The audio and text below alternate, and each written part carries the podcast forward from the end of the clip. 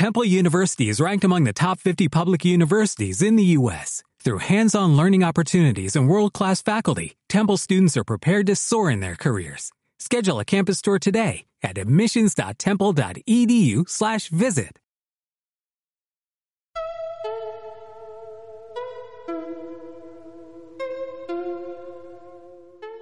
Flashback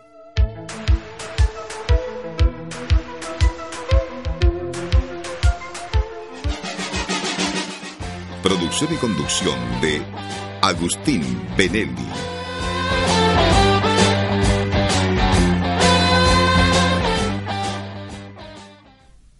Cuando abrió la caja, que estaba adosada a la pared, sintió que algo le oprimía el pecho.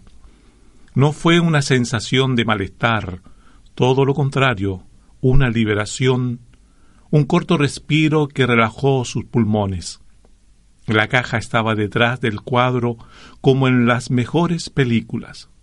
La pintura había disimulado durante años, como una puerta de seguridad, el contenido que se hallaba a sus espaldas. Nadie sospechó nunca nada. A decir verdad, a nadie le importaba mucho lo que hubiera o no hubiera en la oficina. Había una indiferencia total incluso entre los funcionarios que allí trabajaban. Esto ayudó considerablemente a que lo que había deseado y planeado durante largos años le resultara más fácil que repetir su nombre. Eran las tres de la madrugada y todas las noches su rutina lo llevaba a recorrer los pasillos del edificio. Hacía más de veinte años que laboraba en la empresa, era empleado de confianza y como tal conocía todo lo que sucedía en ella. Hoy, sin embargo, era una noche diferente, y allí estaba, casi solo, esperanzado como un explorador con el mejor de los trofeos a cuestas. Sabía que no sería fácil urdir la trama que venía, la que al día siguiente tendría que contar y repetir a diestra y siniestra, con una naturalidad digna del mejor de los actores, pero sin impostar ni la voz, ni los gestos, ni los hechos. Con el delgado y amarillento sobre entre las manos, se dispuso a dejar todo como estaba. Cerró la caja, giró el cuadro y quedó pensativo observando a la dama de la pintura que parecía mirarlo con una expresiva sonrisa cómplice que había que interpretar. Sin quererlo, aquella obra que había visto y limpiado por tantos años ahora cobraba un sentido diferente Nunca imaginó que la dama sería la única testigo de su proceder. Por algunos momentos se sintió en otro lugar, recorrió el cuadro como si formara parte del paisaje. La mujer estaba sentada cerca del mar, en una hermosa extensión de arena. Las sillas y la playa le recordaron algunas escenas de una película que por casualidad había descubierto años atrás en un rotativo venido a menos. La mujer esbozaba una leve sonrisa muy expresiva, y era tan real que parecía que iba a salir del cuadro. Más allá, unos niños jugaban haciendo castillos y otros mojaban sus pies. Ya vuelto a su propia realidad, guardó el sobre en el bolsillo interior de su abrigo, cerró la puerta de la oficina y abandonó el edificio como a las seis. Lo que sucedió luego sigue siendo un misterio. ¿Por qué tardó tantos años en llevar a cabo algo que había planeado con lujo de detalles, pero que a la vez le resultó tan simple? ¿Cómo consiguió abrir la caja fuerte? ¿Qué contenía ese viejo sobre amarillento? ¿Quién lo había conservado allí con tanto celo? El tiempo que todo lo transforma ni siquiera nos proporciona una pista, menos una respuesta. Antonio Morel era su nombre y siguió llamándose así aún después de muerto. Gracias a, mi invitado. Esta tarde será una tarde de cuento en flashback. Y bueno, los que conocen a mi invitado le han reconocido por su voz. Él es eh, poeta, narrador y muchas otras cosas que sería muy largo de enumerar. Doy una cordial bienvenida al poeta Tulio Mendoza Belio. Gracias, muchas gracias, muchas gracias Agustín por haberme invitado una vez más tu programa. Sí, y bueno, eh, tú has comenzado leyendo uno de los cortos cuentos de El hombre del cuchillo y otros cuentos, que es tu última obra de la cual vamos a conversar algunas cosas. Y lo primero es eh, preguntar desde qué momento empiezas a escribir estos cuentos, porque todos te hemos conocido mayoritariamente como el, poeta Tulio Mendoza. Claro. Aunque igual supimos de algunos premios que ganaste, ¿no es cierto? Y nos sorprendió también eh, porque la naturaleza de esos premios está dado por, por esta temática. Sí. Bueno, yo siempre repito que todo poeta es un escritor, pero no todo escritor es un poeta.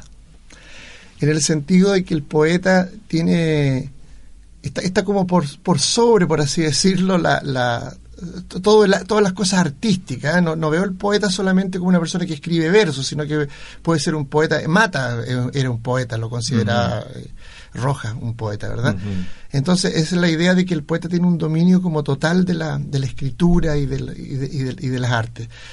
Escritor puede ser un periodista que recopila sus crónicas, por ejemplo, etcétera. Entonces yo siempre me, he visto como, como inmerso en esa, en esa dimensión, digamos, de él. Además que hay un hecho bien interesante que Carlos Fuentes, que es un gran narrador mexicano, ¿verdad? Autor de Gringo Viejo, de esa breve novela que se llama Aura, que es extraordinaria, él decía que el boom latinoamericano le debía todo a los poetas. Y eso confirma un poco más entonces el, valor que un narrador, que un escritor, porque siempre es cuando uno habla de escritor lo, relaciona con la prosa, ¿verdad? Exacto. Y, poeta exclusivamente con, con, la poesía. Entonces, eso corrobora lo que yo te digo, que, que si, si un, escritor de la talla de, de, Carlos Fuente, por ejemplo, dice que, que la, la, prosa le debe a la poesía, esto del boom, entonces se confirma que yo digo que el poeta es importantísimo, ¿verdad? Bueno, yo tengo acá que el primer cuento que yo escribí fue el, miércoles 23 de junio de 1976 que se llama La última reflexión de Samuel Sem. Ese fue el primer cuento que yo escribí, el primer intento de cuento que yo, que yo hice. Y después de muchos años, ya con la experiencia, porque uno era un joven en esa época del 76, ¿verdad? Después con la experiencia que da la lectura, y, el hecho de compartir con los demás escritores lo que uno hace, corregí este cuento el 21 de agosto del 94. Lo corregí depurándolo, sacándole una serie de cosas que estaban de más, etcétera. Entonces, pero yo quise eh, que esa intervención que le hice al cuento fuera de carácter literario dentro del cuento mismo.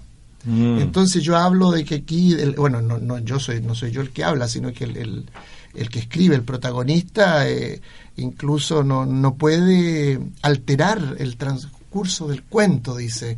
Eh, yo trataba, alguien trataba de llamar al, protagonista para decirle por qué se suicida el protagonista. Entonces trataba de, llamarlo para, para que no se suicidara, pero no podía porque tenía que seguir escribiendo el cuento. Entonces todo un mecanismo ahí.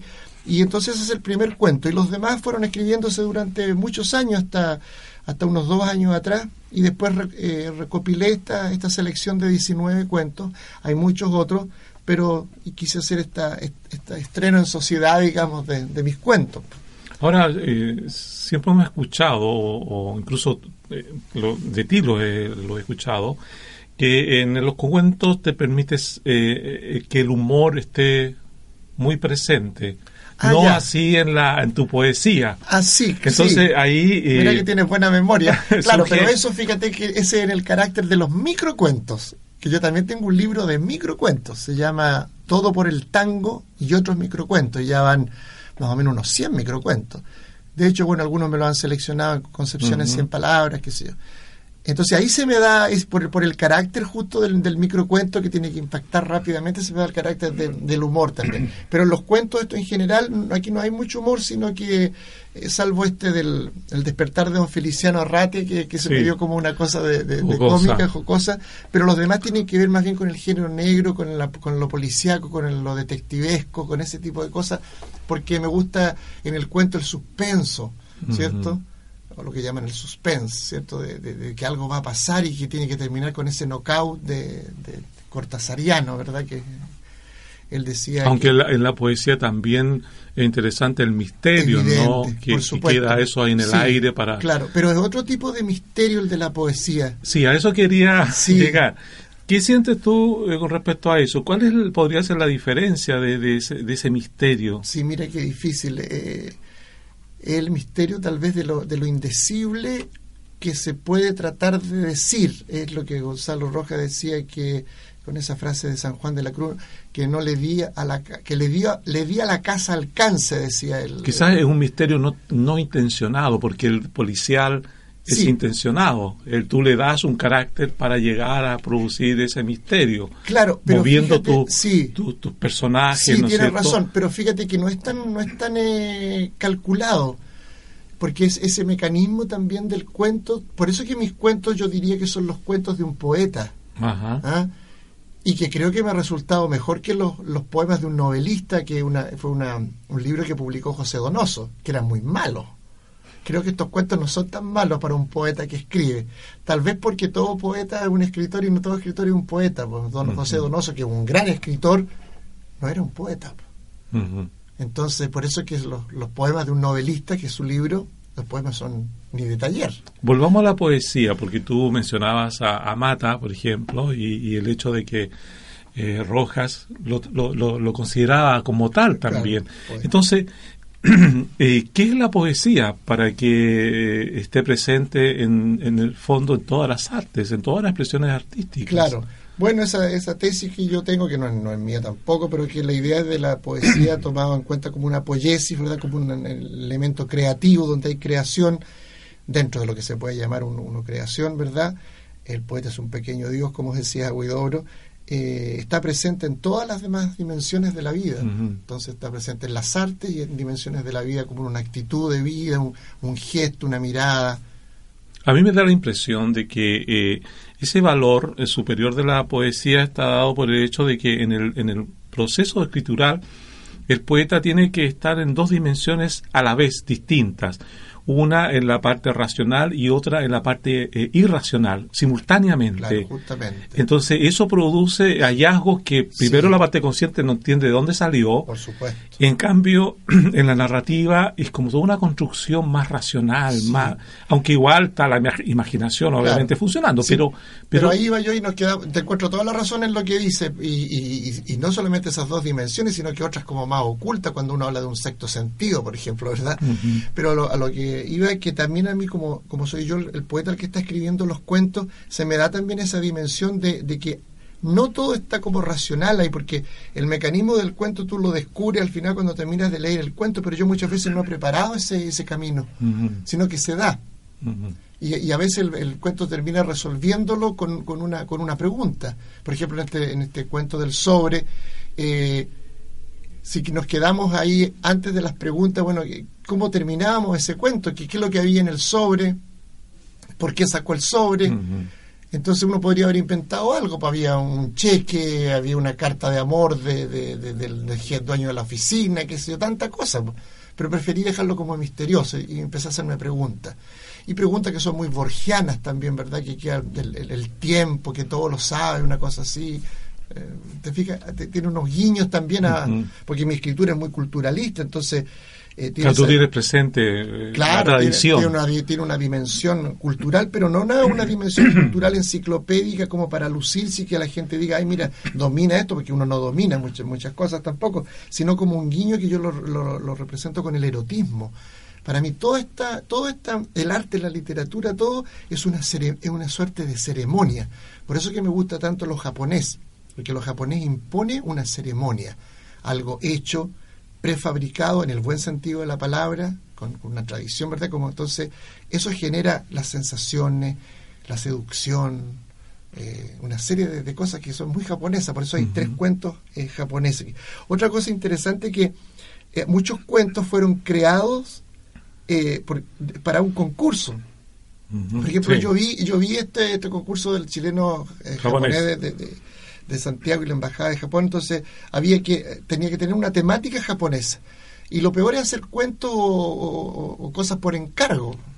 por encargo, suena como que uno no, no. Pero a mí, como me gustaban los japoneses, es como que se me dio. Y allí puse ciertos ingredientes y el cuento se, se desarrolla también en esa dimensión del erotismo que es la ceremonia. Con esa inspiración de Kawabata también que creaba atmósferas tan especiales y y una dimensión de la seducción. Que en el fondo es la seducción, eso iba a decir. Claro, claro, sí. Claro, porque la seducción es, es, toda una aparataje, claro, un andamiaje. Claro, claro porque la seducción y el erotismo no están en la naturaleza, es decir, son creación humana.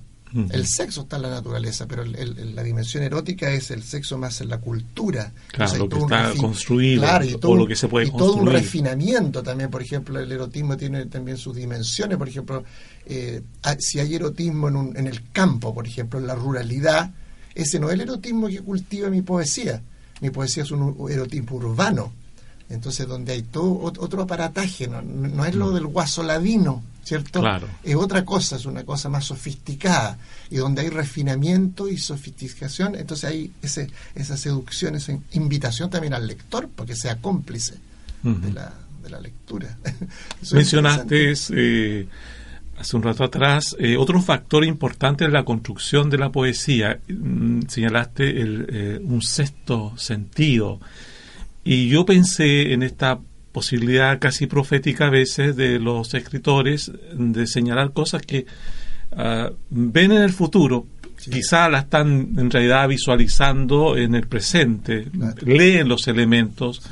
Y, ese, sexto sentido le permite entonces proyectar la, un poco la historia de lo que va a suceder en el entorno inmediato o no tan inmediato. No sé si va por ahí la idea tuya de sexto sentido. Sí, eso y, cualquier otra cosa que no que, uno no imagine y que no esté dentro de lo racional o que aparezca de repente.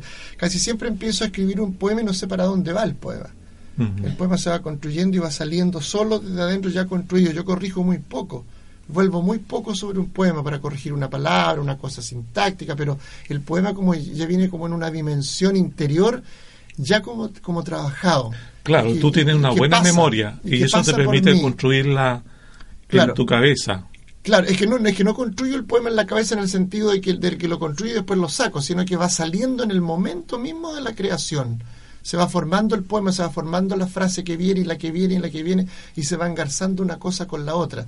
Y me va saliendo muy fluido cuando tengo esa la inspiración, que la inspiración es un estado propicio para la aparición de las imágenes y para un estado de facilidad de lo que uno tiene, porque a veces uno no tiene ninguna facilidad y se, y se detiene por, por periodos largos. Por ejemplo, ahora mm. hace unos dos o tres meses que yo no escribo un poema, mm. un poema en la forma de poema, de verso, pero he estado escribiendo otras cosas, prólogos de libro, comentarios de texto, eh, haciendo otras cosas que también son, por supuesto, que poesía.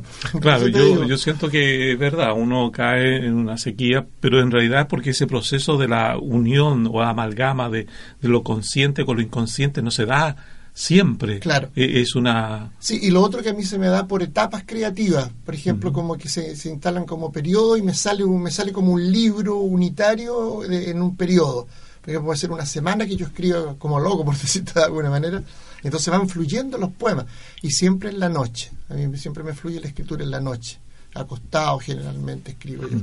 Como que uno va en esa barca que es la que es la cama y que me sirve para justamente anoche en un programa que habíamos grabado con el con Monseñor Chomalí, me preguntaba que, cómo se producía esto que me estás preguntando tú. Entonces yo le decía que había transformado al principio en mi, en mi pieza había un, estante con libros. Ahora está mi cama dentro de una biblioteca, porque estoy rodeado completamente de libros. Y eso es muy estimulante. Por ejemplo, a mí me estimula mucho leer a un poeta, leer a un novelista. Ahora estoy leyendo a Carlos Franz, una magnífica novela, eh, Si te vieras con mis ojos, que es la es una frase de Frida Kahlo y que él ganó el premio Vargas Llosa recién con esta novela, estaba de jurado Vargas Llosa, que es un gran novelista, eh, eh, este Carlos Franzen, es colega de la Academia Chilena de la Lengua. Sin duda la, tradición es estimulante, toda lectura va provocándolo, lo va provocando y uno va entonces entrando en un diálogo. y eso es lo que yo encuentro que falta y que es lo que uno genera en los talleres, es decir, eh, enseñarle a la gente que tiene que leer mucho, hay que leer mucho y de todo y ver arte, ver, escuchar música, imbuirse en toda una, cosa cultural para poder generar en los poemas también todo un acervo cultural, pues la gente está escribiendo actualmente de repente muy como por encima del lenguaje nomás, como una cosa descriptiva, referencial nomás, pero no ve uno que hay un trabajo con la lengua propiamente tal, con imágenes que, que penetren dentro de, la lengua, con imágenes simbolistas o qué sé yo. Bueno, el lenguaje tiene una, una manera de, de, poder moldearse de, múltiples formas, pero veo que, eso le falta un poco a los que están escribiendo actualmente.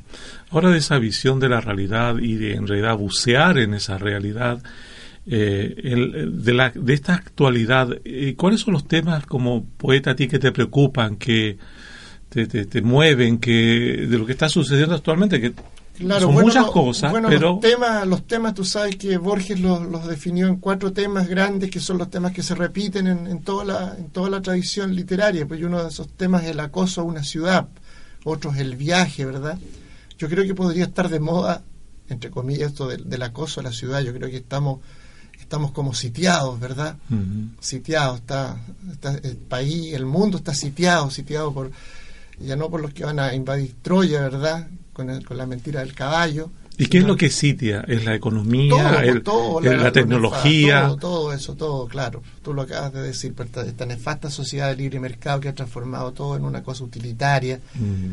Y como yo decía en el programa, este diálogo noche como señor Chumalí, que la, la enseñanza media se ha transformado en un gran preuniversitario Mm. Entonces todo lo que no está en función de la PSU eh, queda fuera de la queda fuera no solamente de los planes de estudio, sino que desde la, de la del interés de los alumnos y de la perspectiva que tienen a futuro. Entonces, no hay música, no hay artes plásticas o artes visuales, que se llama. Ahora no hay eh, filosofía, historia, todo eso lo han, han, sacado los ramos, han hecho optativo idiomas, eh, etcétera. Entonces, todo lo que era una formación humanística global para formar seres humanos completos, está transformando en una especie de, de, obreros mecánicos, una cosa así. Sea, tu clavo un clavo y por eso te dan 500 pesos. Hace esta cosa y te dan otra. Hace una intervención quirúrgica de un ojo, te cobran tanto. Y cuando tú publicas un libro, ¿cuánto vale eso? Sacas tú una fotografía. ¿Qué es lo que hay allí? El patrimonio cultural. ¿Cuánto vale el mural de la Casa del Arte? Te fijas, tú, son preguntas que están por otra, en otra dimensión. Entonces, eso es lo que le falta a la gente, la poesía, para poder ver la vida desde otra manera. Como decía Octavio Paz, la otra mirada, la otra voz. ¿Y se puede escapar de ese secuestro? Bueno, nosotros, nosotros los poetas escapamos porque estamos luchando como ciudadanos, que es el que tiene que pagar las cuentas, etc. Y siempre digo yo, y la dimensión poética que no la podemos olvidar. Y al final somos poetas en el fondo, entonces es una lucha permanente. Pero además eh, tenemos esa voz marginal que nos permite sin ningún compromiso más que el compromiso de la poesía y del arte expresar todo lo que queramos. Por eso la poesía en el fondo es lo primero que se, que se reprime en todos los regímenes dictatoriales. O sea, o, si no se toma al poeta como una voz oficial y se lo hace decir lo que, lo que, se quiere decir, ¿por cierto? Y entonces desde ese punto de vista la poesía es marginal porque no se vende, como decía yo, ni desde el punto de vista económico, es decir, en las librerías lo que menos se vende es la poesía, es decir, que hay en las estanterías libros de poesía que casi siempre se reducen a un rinconcito. ¿Para qué decir poesía de, de, los que escriben acá en la región? Y desde el otro punto de vista no se vende desde el punto de vista moral, digamos. O sea, la poesía no es podría ser, ¿ah? pero no es una suerte así como de, prostituta que se vende hacia el mejor postor. Entonces tiene esa dimensión marginal desde estos dos puntos de vista y queda fuera de esta sociedad de libre mercado. Ahora, eh, en esa posición de, no venderse y de ser peligrosa para los gobiernos, eh, ¿Crees tú que está cumpliendo esa función la poesía? ¿Está siendo peligrosa? ¿O también los poetas de alguna forma también están avasallados con, este sistema y su voz no es de temer? ¿O el modelo ha sido tan hábil que aunque se les deje libre decir lo que quieran, ya no hacen daño? Claro, pero, curiosamente eh, casi todos los gobiernos necesitan, ¿verdad?, eh, tener íconos que representen al, país, a la nación, desde algún punto de vista. Tenemos, si bien tenemos el fútbol, ¿verdad? Tenemos eh, índices económicos que pueden ser muy importantes a nivel eh, internacional, pero que a nivel del, de lo interior aquí vemos que no funciona mucho porque por muy bien que esté la economía, vemos que, la economía no resulta prácticamente para la gente. Entonces, desde ese punto de vista, necesita tener estos íconos e igual entonces celebra Nicanor Parra un año completo, ¿verdad? De los 100 mm, años. y, el, y el poeta el antipoeta se somete a, la oficialidad. Él, que era un poeta totalmente antipoeta, sucumbe ante eso. Sale con Farca en una limusina, etcétera, se pone medio farandulero. Este año es el año eh, de Gonzalo Roja. Bueno, Gonzalo Roja ya, no está con nosotros desde el punto de vista físico, pero está eh, desde el otro punto de vista. Entonces, eh, vamos a ver cómo se va a tratar esta, este, esta, mercadotecnia de los poetas, ¿verdad?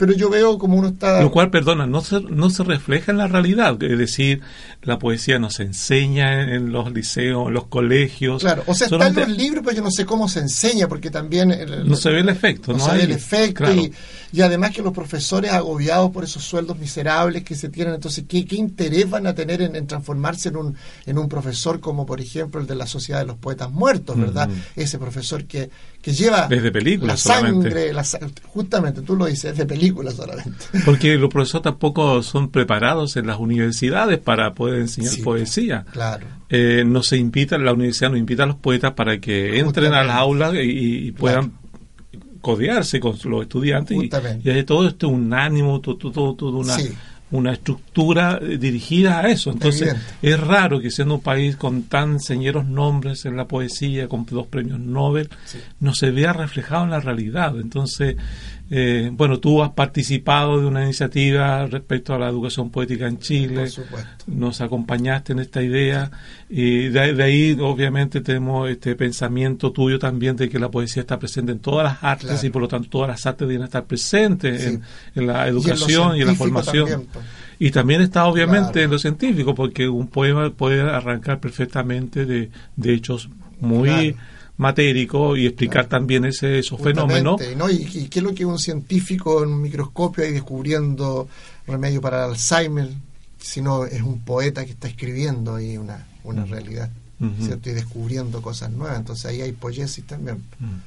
eh, Tulio, ¿hay alguna posibilidad de otro poema corto? ¿Poema parece que perdón, de cuento. Ya, podría ser a lo mejor, eh, sí, Eso, es lo, difícil porque, bueno, a pesar de que los cuentos tienen dos páginas y seis páginas el, mayor. Por ejemplo, Zapatillas Rojas, eh, que es eh, no tan largo, página. Sí, pero ese es más, complicado. Desde, varios puntos de vista. Eh, veamos, por ejemplo... Un, trocito podría ser. Sí, un trocito de un, sí, porque ya nos queda poco tiempo también. por ejemplo, podría ser El Encargo. Ok. Para él, la tarea era muy fácil. Había recibido todos los pormenores del asunto y los había repasado con minuciosa acuciosidad.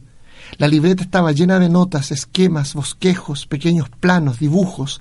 No podía dejar nada al azar. Todo debía ejecutarse tal como lo había estudiado y memorizado tantas veces, pero sobre todo debía cumplir el encargo que para eso lo habían contratado. La casa estaba en plena avenida del héroe y nadie sospechaba lo que iba a suceder. Estaba leyendo, como en el cuento de Cortázar, una novela, pero no estaba sentado en un sillón verde ni de espaldas a la puerta principal. Era un libro en francés, un tomo antiguo de la biblioteca de la Pleiad. De pie junto a la ventana que daba sobre un extenso jardín, repetía en voz alta cada palabra, cada oración, modulando exageradamente como si estuviera en una clase de fonética. Ya eran las seis y media y la luz del día comenzaba a despedirse de esa jornada que había sido muy tranquila para Doren. Mientras en otro lugar de la ciudad él ya había tomado el taxi que lo llevaría hasta la casa de la Avenida del Héroe. Doren seguía con los ejercicios de lectura en voz alta y la trama novelesca ganaba el interés del lector. Él nunca había visto a Doren, digo nunca lo había visto personalmente, solo en el álbum que le mostraron con esa considerable cantidad de fotos que no debía olvidar. Allí estaba cuando hizo la primera comunión, allá en su viaje a Orán, más allá la fotografía con su madre el día del funeral y esta reciente en la que abrazando, abrazado a Elsa, sonríen a la vida, al tiempo, al amor. Bueno, y el final de este cuento lo podrán conocer adquiriendo esta obra que ¿dónde el amigo auditor y amiga sí, puede la adquirirlo? estamos eh, distribuyendo en, nuestro Centro Cultural Fernando González Urizar, que está ubicado en Sala 566 Interior, solamente los días lunes y miércoles de 5 a 8. Ahora, en el futuro, eh, ¿tú tienes una novela Sí, tengo una novela corta, escrita ya, y estoy comenzando otra que, que va con el género este del género policíaco, negro. Qué, ¿Qué significa eso? ¿El poeta va a dedicarle más tiempo? No, no, no, mira, yo tengo cinco poemarios inéditos. Fíjate que saqué, saqué todos los índices de mis libros y los ordené gracias a la magia del computador. Tengo más de mil poemas escritos casi me, impresioné. Y sigo escribiendo, por ejemplo, ahora eh, ya tengo listo el, libro que presento a la beca de creación literaria del Consejo del, Libro. Entonces, no, yo, escribo todo en paralelo y sigo con los artículos, con los prólogos y como editor también editándole a otra gente. Acaba de aparecer Caja de Cambio de eh, Marcelo Arce Carín de Santiago y están llegando otras publicaciones, así que estoy muy activo y eso me, mantiene a mí muy contento y además incentivando a la demás gente, porque yo todo lo, el trabajo que yo hago siempre involucra a los demás, no es una cosa personal solamente, sino que es un irradia. Incluso monetariamente, cuando me gano un, proyecto importante, le publico casi siempre uno o dos libros a la, a la persona. Tulio, muchas gracias por habernos acompañado en esta tarde de cuento en Flashback. Gracias.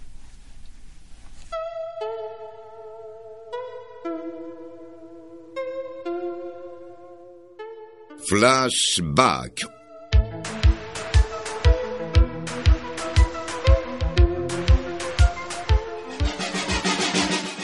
Producción y conducción de Agustín Benelli.